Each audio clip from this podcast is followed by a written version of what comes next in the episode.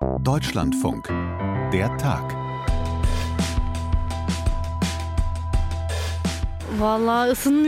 Aufwärmen ist nicht. Wir haben den Laderaum innen mit Wolldecken und Teppichen bespannt. Es ist sehr kalt. Wir hüllen uns nachts in Decken. Aber die Kinder schlafen vor Kälte so unruhig. Die Kinder.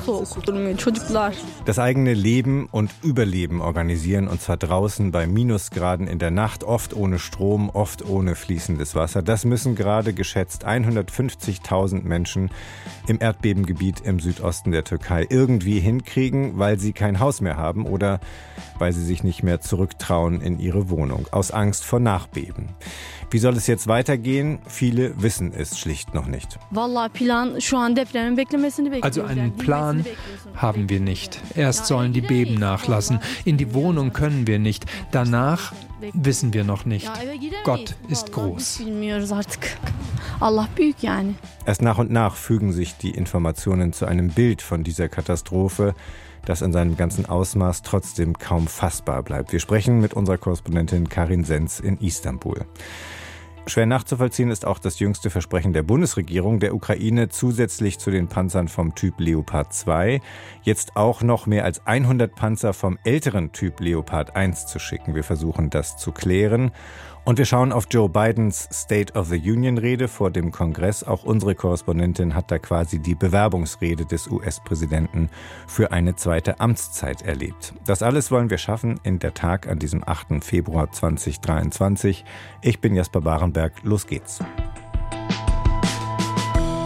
Immer weiter werden die Opferzahlen nach oben korrigiert. Über 11.000 Todesopfer sollen es inzwischen sein. Zehntausende Verletzte, Millionen von Menschen sind betroffen. Und schon das macht überdeutlich das Erdbeben in der Grenzregion zwischen der Türkei und Syrien.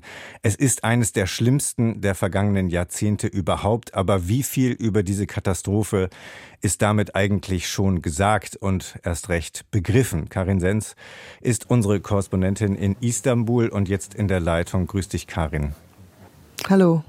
Karin, ist für dich inzwischen mehr oder weniger klar, über welche Größenordnung wir hier sprechen, welche Dimension diese Katastrophe hat, welches Ausmaß an Zerstörung?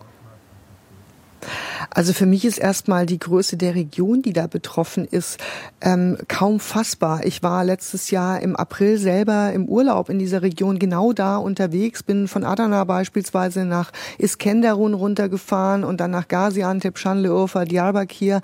Bin das praktisch alles abgefahren, was jetzt äh, Tag für Tag in den Nachrichten mit den Bildern ist. Und es ist einfach, das ist eine Riesenregion, wenn man von Adana bis nach Diyarbakir einfach mal guckt, das sind über 500 Kilometer. Also man kann fast sagen, halb Deutschland ist da betroffen und 13 Millionen Menschen, die in diesem Gebiet leben.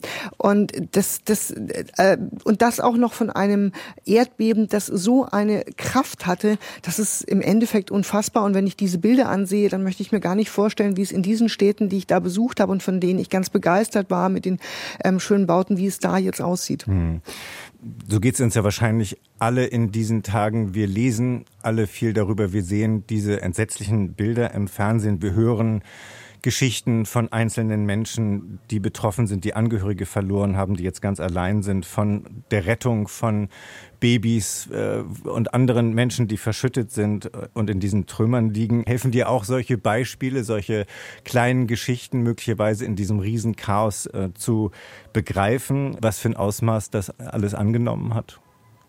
Also es gibt ja immer wieder die Meldung, dass tatsächlich auch jetzt noch so viele Stunden nach dem Erdbeben Menschen aus diesen Trümmern rausgezogen werden, lebend geborgen werden. Und ich kenne noch diesen Moment, als ich in Izmir beim Erdbeben war vor zweieinhalb Jahren. Und da war es immer so für ganz kurze Zeit mucksmäuschenstill, obwohl da hunderte Menschen waren, um zu lauschen, ob man in diesem Schuttberg, der mal ein Haus war, vielleicht noch irgendetwas wahrnimmt. Und wenn man dann tatsächlich irgendeinen Ton gehört, gehört hat, ähm, diese, dieses, dieses, ja, und jetzt müssen wir kämpfen, denjenigen da rauszuholen. Und das passiert jetzt ganz vielfach eben in dieser Region. Ähm, und ich glaube, das, das sind die Momente, die auch die Helfer einfach brauchen, um mit dieser verzweifelten Situation fertig zu werden. Denn ähm, tausende Verletzte, also im Moment aktuell sind es 50.000 Verletzte, 8.500 Tote. Das ist einfach unfassbar. Anders kann man es nicht sagen. Mhm. Und diese Unfassbarkeit, wie wird die wahrgenommen? Da wo du bist, in Istanbul, wie wird das in Ankara diskutiert? Also wir, sind ja weit weg tatsächlich von hier. Und trotzdem ähm, ist praktisch in jeder Sekunde hier spürbar, das ist eine nationale Katastrophe. Es gibt kein anderes Thema. Überall läuft der Fernseher. Und wenn man versucht, beispielsweise beim Bäcker irgendwie ein paar Worte zu sprechen, dann schießen den Menschen sofort die Tränen in die Augen. Alle haben Anteil und vor allem alle wollen auch irgendwie helfen. Ähm, viele haben gesagt, wir fahren da runter und wir haben ja da auch Verwandte und dann helfen wir da. Ähm, aber davon haben dann doch auch einige wieder Abstand genommen, weil es ist zum einen gefährlich. Es sind ja hunderte Nachbeben, die halten auch nach wie vor an. Es hört nicht auf da unten. Ähm, das heißt also auch Häuser, die jetzt noch stehen könnten, einstürzen. Dann gibt es eben zu wenig zu essen, zu wenig Wasser, zu wenig Sprit, kein, ähm, äh, keine Energie im Zweifelsfall, also Strom und so weiter. Das heißt, wer nicht geschult ist für eine Hilfe in so einem Gebiet, für den kann es gefährlich werden und der kann eben selber auch zum Hilfsbedürftigen werden. Deswegen haben sich viele hier drauf versteift, dass sie gesagt haben oder drauf verlegt, ähm, ich gehe einkaufen, ich gehe beim Supermarkt einkaufen und dann kaufe ich einfach noch ein paar Lebensmittel mehr und bringe bring die zur Sammelstelle um die Ecke. Das machen wirklich ganz, ganz viele hier. Das kann man eigentlich jeden Tag auch beobachten. Mhm. Präsident Erdogan ist heute zum ersten Mal in diesem Katastrophengebiet unterwegs. Was ist von ihm zu hören? Ja, er war in Karaman-Marasch, das ist das Epizentrum des ersten Bebens und er hat erstmal gesagt, keiner müsse sich Sorgen machen, man würde sich um alle Menschen kümmern. Daran gibt es zahlreiche Fragezeichen, vor allem aus Hatay, einer Region ganz im Süden der äh, Türkei an der Grenze zu Syrien. Da sagen viele, dass die staatliche Hilfe nicht schnell genug ankommt, dass man sogar diese Region absichtlich vernachlässigen würde, weil dort sehr viele Aleviten leben und weil die islamisch-konservative Regierung von Erdogan eben da absichtlich nicht hinkommen würde. Ich erlaube mir an der Stelle kein Urteil über die Organisation der Hilfe, weil ich habe das Ausmaß schon beschrieben. Das ist einfach schwierig, aber es liegen sehr viele Kritikpunkte auf dem Tisch im Moment und die müssen sicherlich in den nächsten Wochen und Monaten auch aufgearbeitet werden. Zu diesen Kritikpunkten gehören ja auch die Vorwürfe von Teilen der türkischen Opposition an Erdogan, die ihn gewissermaßen verantwortlich machen für äh, vieles, was jetzt gerade falsch läuft, auch für mangelnde Vorsorge. Wie müssen wir das einordnen? Wir wissen alle, es gibt äh, Wahlen demnächst in der Türkei. Ja, also ich glaube, viele sagen, die Türkei ist ja gut aufgestellt bei der ähm, Erd, bei den Erdbebeneinsätzen. Das konnte ich eben selber auch in Izmir beispielsweise miterleben. Das war wirklich sehr beeindruckend, wie professionell die Einsatzhelfer vorgegangen sind. Aber viele sagen, die Vorkehrungen, die seien viel zu schlecht. Die Bauten sind in schlechter Qualität entstanden. Auch Straßen, nicht nur Gebäude. Straßen sind ja auch beschädigt. Da hätte man schlecht gebaut. Dann hat man Bauten, die mal illegal Kommunalwahlen einfach ähm, vor Wahlen, nicht unbedingt jetzt nur vor denen, äh, einfach legalisiert gegen eine Strafzahlung, um sich so praktisch Wählerstimmen zu erkaufen. All diese Vorwürfe stehen jetzt im Raum. Man habe gebaut in Regionen, wo man genau gewusst hat, dass man dort eben nicht bauen darf, weil es Erdbeben gefährdet ist. Beispielsweise diesen Vorwurf gibt es zum Flughafen eben in Hatay. Erdogan wird übrigens heute genau in diese Region reisen. Ich nenne es mal die Hochburg der Kritik in Hatay.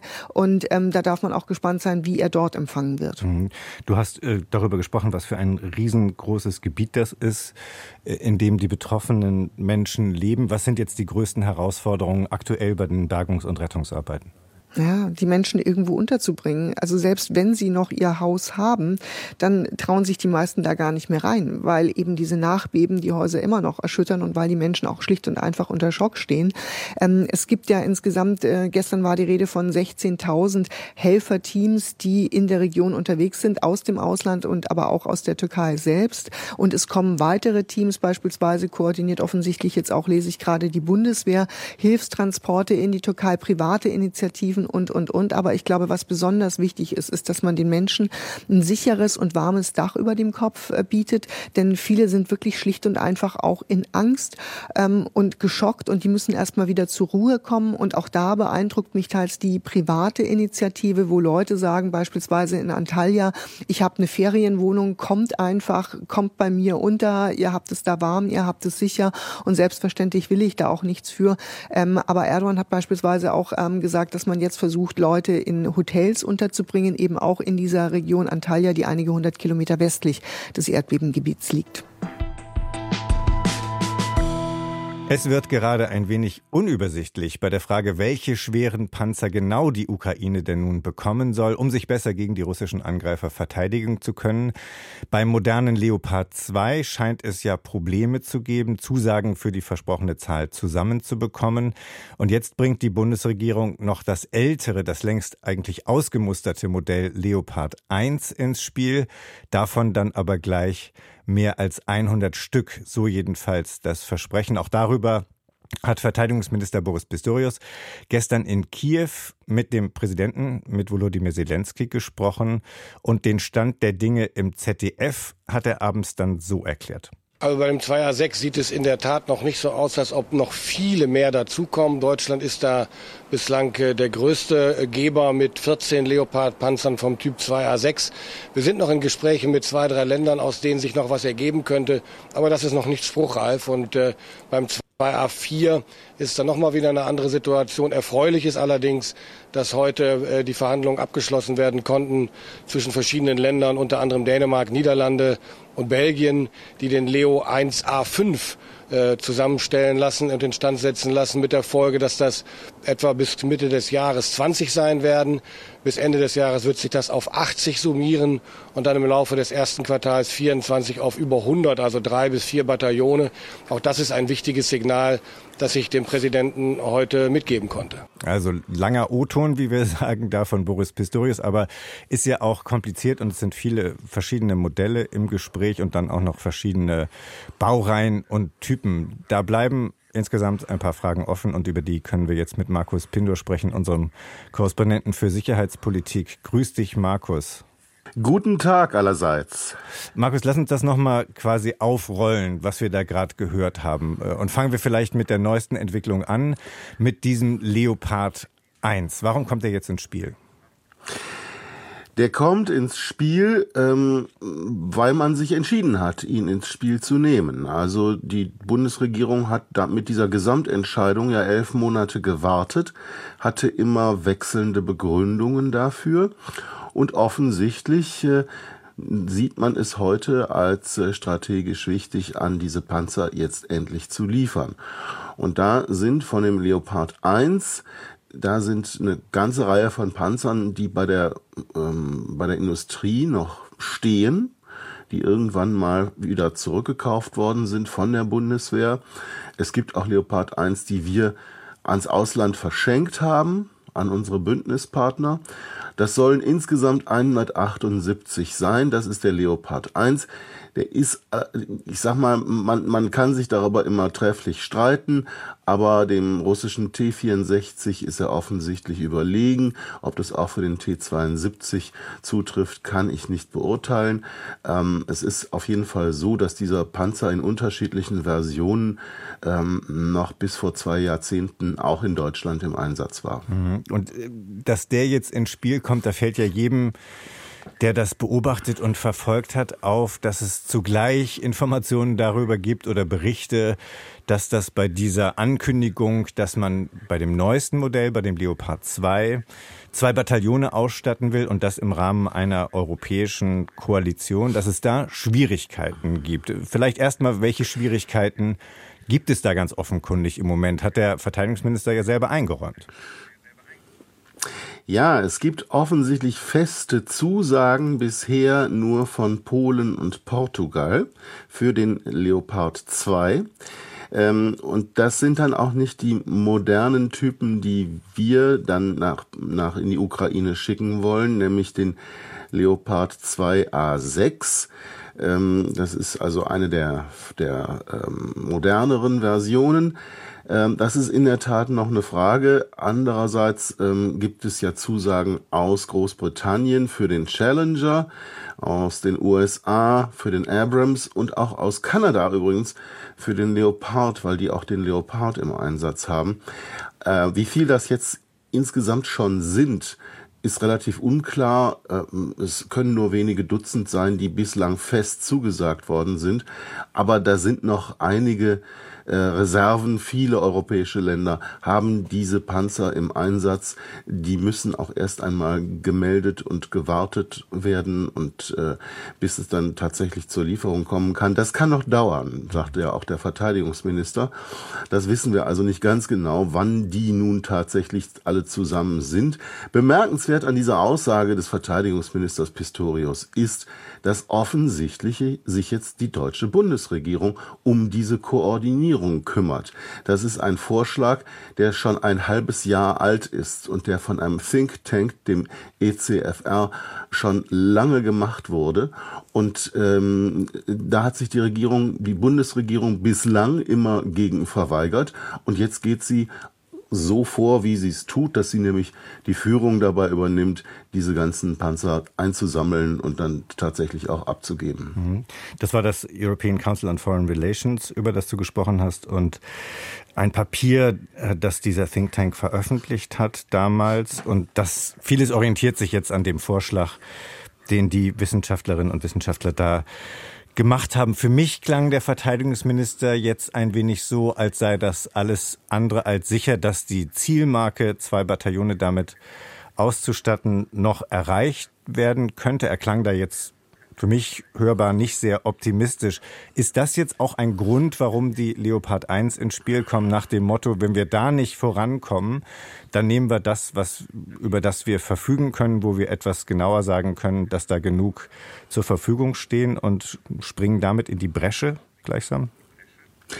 Das kann so sein. Ähm, es kann sein, dass der Bundesregierung beziehungsweise dem Bundeskanzleramt auch jetzt langsam klar wird, wie dringlich die Situation ist.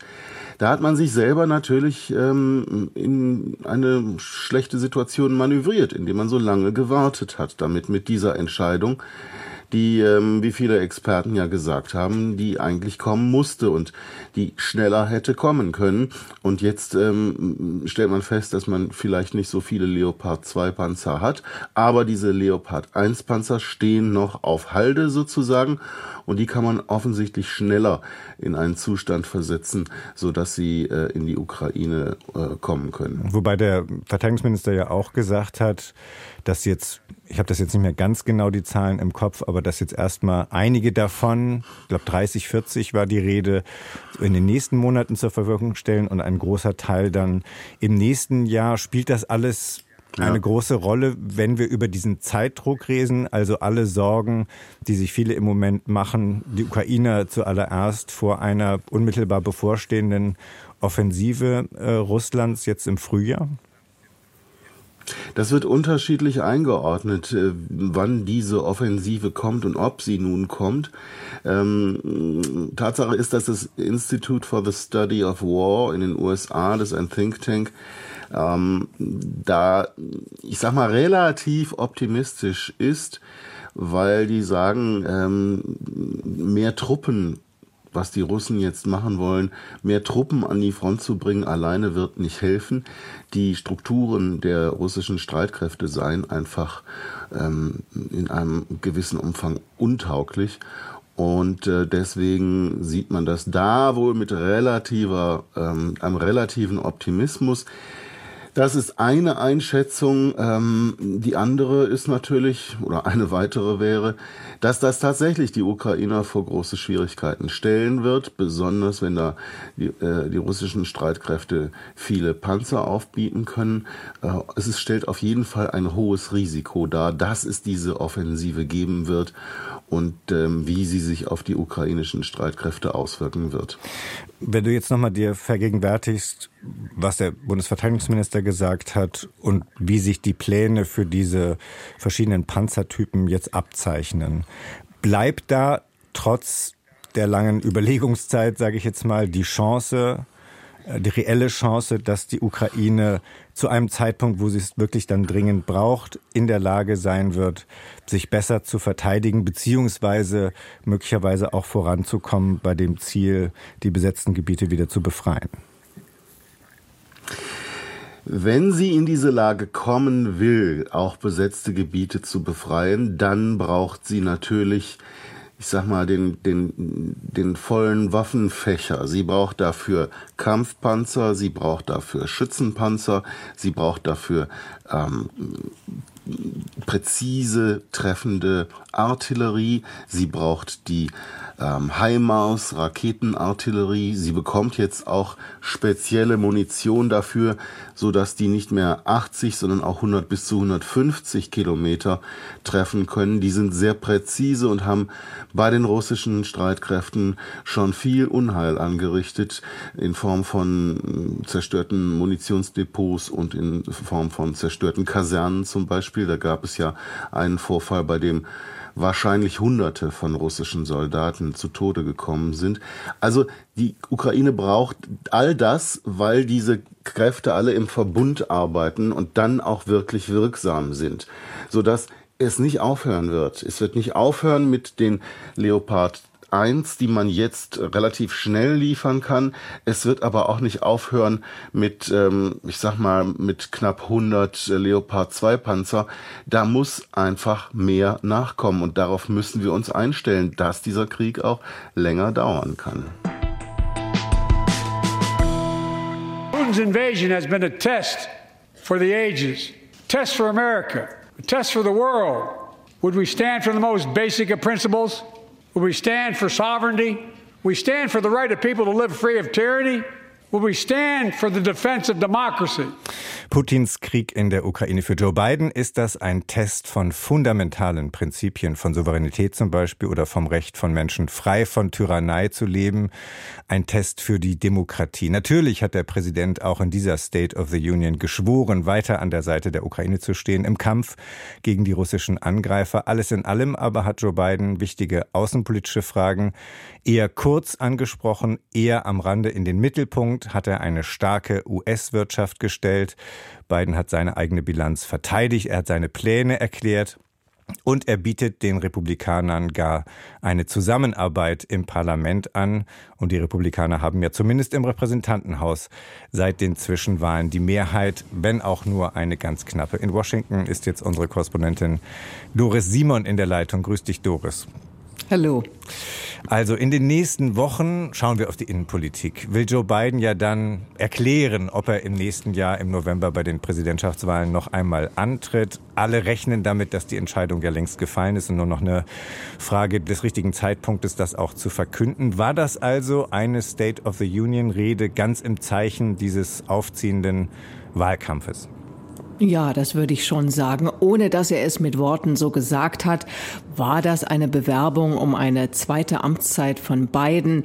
Immer wieder hat er gesagt, wir müssen die Arbeit zu Ende bringen, hat natürlich auf das, was er als seine Erfolge betrachtet, der ersten zwei Jahre verwiesen, die historisch niedrige Arbeitslosigkeit ähm, in vielen Bereichen, Gesetzesänderungen, die das Leben von normalen Amerikanern einfacher machen können, Bereich Krankenversicherung, Ernährung, Medikamente, die Infrastrukturprogramme, jetzt das riesige Investitionsprogramm in äh, grüne Technologien. Äh, er hat aber eben immer auch gezielt die Mitte angesprochen. Das war ja immer schon seine bevorzugte Wählerschaft, der Mann und die Frau in der Mitte. Und er hat dieses Mal auch eine ordentliche Portion Populismus durchscheinen lassen, hatte auch neben den klassischen äh, Wirtschaftsthemen, die ihm liegen, umfrageerprobte Themen. Joe Biden als der Präsident, der sich für den kleinen Mann einsetzt, als er zum Beispiel Milliardäre angeprangert hat, die niedrigere Steuersätze zahlen zahlen als die Mittelschicht, Fluggesellschaften, die ihre Passagiere wie Zitat Trottel behandelten. Und er hat versprochen, das zu ändern. Also auch eine Kampfansage an die Republikaner, ähm, inhaltlich, die sich ja heute als Stimme der amerikanischen Arbeiterklasse sehen. Joe Biden ist 80 Jahre alt. Das Alter spielt immer wieder eine Rolle in allen Debatten rund um diesen Präsidenten und seine möglichen nächsten Schritte und Ziele. Man merkt ihm das Alter ja auch bei öffentlichen Auftritten immer mal wieder deutlich an. Es wird viel darüber diskutiert. Und also war auch eine der Fragen, die man vorher diskutiert hat, wie wird er sich da präsentieren bei dieser State of the Union Rede? Wie viel Kraft steckt in ihm? Wie viel Power? Was war dein Eindruck? Ja, ich war ehrlich gesagt erstaunt, wie viel Kraft noch in ihm steckt und wie sehr er nicht nur will, sondern auch wie viel Energie er auch noch hat und ansteckend verbreiten kann. So habe ich ihn seit Monaten nicht mehr erlebt. Und Leute, die ihn sehr gut kennen, sagen ja, Joe Biden ist der typische unterschätzte Kandidat bei allem. Niemand hat geglaubt, dass er es schafft, Präsident zu werden. Er ist es geworden. Jetzt sagen auch Demokraten in überwältigender Zahl, sie hätten gern lieber einen anderen Kandidaten. Republikaner halten sowieso nichts von Joe Biden in der großen Mehrheit. Aber Joe Biden will noch mal und ähm, gestern zum ersten Mal auch ähm, hat er so gewirkt, als ob er es jedenfalls im Moment noch auch gut durchstehen würde. Denn das Problem ist ja nicht, dass er 80 Jahre alt ist. Das Problem wäre ja, dass er 86 Jahre alt wäre zum Ende der zweiten Amtszeit. Und das ist halt vielen Amerikanern zu alt. Mhm. Du hast schon ein paar Dinge angesprochen, die er sich sozusagen zurechnen kann, Sachen, die gut geklappt haben oder sagen wir mal ähm, Kriterien, die gerade, die gerade für ihn sprechen. Also viele neue Jobs sind in den vergangenen Wochen und Monaten entstanden. Die Arbeitslosigkeit ist niedrig, die Inflation ist jedenfalls nicht mehr ganz so hoch, wie sie mal war. Er will viel Geld für Infrastrukturprojekte ausgeben weiter und dazu kommen noch massive äh, Unterstützungsmaßnahmen für grüne Technologie. Kann man also sagen, wenn er das alles durchdekliniert hat in dieser Rede, er hat seinen Punkt gemacht, er hat sein Angebot an die Menschen, an die Wählerinnen und Wähler präsentiert? Ja, und da hat er ja eine ziemliche Herausforderung gehabt, denn die, die Zahlen sind da, aber viele Menschen spüren es offenbar nicht. Ähm, sechs von zehn Befragten haben zuletzt gesagt, Biden habe als Präsident nicht viel erreicht. Vier von zehn US-Bürgern haben heute das Gefühl, dass es ihnen wirtschaftlich schlechter geht als ähm, vor zwei Jahren, zu Beginn von Bidens Amtszeit. Da klafft also eine ganze Menge. Und ähm, die große Frage ist, ob es ihm gelungen ist, gestern mit dieser Rede diese Leute zu erreichen ähm, auch mit dem Hinweis, dass manche Programme, wie zum Beispiel die, wo Arzneimittelkosten ähm, im Bereich Insulin jetzt schon gesenkt worden sind, demnächst darf die staatliche Krankenversicherung auch für andere Arzneimittel die Preise aushandeln. Das wird sich auch ähm, auswirken natürlich auf das, was Amerikaner zahlen, äh, zahlen werden. Aber das dauert eben noch. Das hat er auch gesagt. Deswegen immer wieder der Satz, wir müssen jetzt die Arbeit noch zu Ende bringen. Ob das, wie gesagt, am Ende verfangen hat, das kann ich jetzt nicht sagen. Mhm. Er hat ja auch, ähm, fand ich dann doch bemerkenswert, gespielt mit diesem Thema, dass die äh, Republikaner jetzt die Mehrheit im Repräsentantenhaus mindestens haben, dass hinter ihm auf der einen Seite Kamala Harris, die Vizepräsidentin, saß und auf der anderen Seite eben Kevin McCarthy, der Speaker der Republikaner im Repräsentantenhaus, der quasi auch die Einladung an ihn ja ausgesprochen hat. Wie liest du dieses Angebot zur Zusammenarbeit? Ist das ernst gemeint, weil er in der Vergangenheit ja auch schon ein paar Erfolge da äh, errungen hat? Oder ist das geradezu ein teuflischer, cleverer Schachzug, weil eben die Republikaner ja so, äh, so zerstritten sind in der eigenen Fraktion auch? Es ist ernst gemeint, aber gestern hat man auch gesehen, dass Joe Biden auch genau damit spielen kann, dass die Republikaner äh, zwischendurch eben im Abgeordnetenhaus diesen Eindruck einer Gurkentruppe immer wieder machen. Ähm, es ist ernst gemeint, weil, wie von dir schon erwähnt, Joe Biden immer auf die Mitte gezählt hat, immer dafür gestanden hat, Entscheidungen überparteilich, wo es auch nur geht, zu verabschieden. Das ist ihm ja auch gelungen in den letzten zwei Jahren, trotz aller Konfrontation. Er sprach gestern von 300, mehr als 300 gemeinsam mit republikanischen Stimmen verabschiedeten Gesetzen. Insofern ist das schon, schon genuin. Aber natürlich mag er auch die Konfrontation. Und an einer Stelle erwähnte er ja, dass er sich nicht wird einschüchtern lassen von, von Drohungen ähm, von republikanischer Seite, die Schuldenobergrenze nicht zu erhöhen, wenn nicht Einschnitte gemacht werden im Haushalt. Und da erwähnt er eben, dass manche Republikaner auch darüber nachgedacht haben, die staatliche Krankenversicherung, Medicare und die Sozialversicherung auslaufen zu lassen. Da gab es ein riesiges Buch von republikanischer Seite. Und ähm, er hat dann darauf reagiert und hat gesagt, check it out, guckt's euch an. Und als dann noch mehr Buch kam und Marjorie Taylor Greene ihn einen Lügner genannt hat, hat er gesagt, jeder, der das bezweifelt, kann gerne sich an mein Office wenden und wir werden Ihnen zeigen, wo das ähm, gesagt worden ist. Es waren zwei Senatoren der Republikanischen Partei, die eben das gefordert haben. Und als dann wieder Boone kam, hat er gesagt, okay, dann sind wir uns also einig, keine Kürzung bei Medicare, keine Kürzung bei Social Security und Unterstützung für die, für die Senioren, die davon ja vor allem betroffen wären. Und da konnten die Republikaner natürlich auch nicht anders als klatschen. Also er hat diesen Moment ähm, ein bisschen auch genossen. Und man hatte halt in der Kameraeinstellung auch immer das Gesicht von Kevin McCarthy, dem republikanischen Parlamentsvorsitzenden, äh, dabei. Der hat dann zwischenzeitlich versucht, ähm, diesen, diesen radikalen Teil äh, der republikanischen Fraktion, die ihm ja selber auch ziemliche Probleme bereitet hat bei seiner Wahl als Speaker, die den also irgendwie zu beruhigen, immer dieses Sch, also seid mal ruhig hier. Denn was die gemacht haben, dieser radikale Teil, nicht alle Republikaner natürlich, das ist eben was, was man gar nicht macht äh, bei einer äh, Rede zur Lage der Nation dazwischenrufen und möglicherweise auch noch aufstehen wie Marjorie Taylor Greene. Und das ist eben genau der Eindruck, den Kevin McCarthy und traditionelle Republikaner nicht von ihrer Partei verbreiten wollen. Mhm, also macht wirklich den Eindruck, als hätte er Spaß auch an der politischen Debatte da vor Ort gehabt und wäre schlagfertig gewesen und kampfeslustig. Heißt das, wenn es nun alles darauf hinausläuft, äh, dass Joe Biden es noch mal wissen will bei den Präsidentschaftswahlen im nächsten Jahr, du traust ihm doch einiges zu.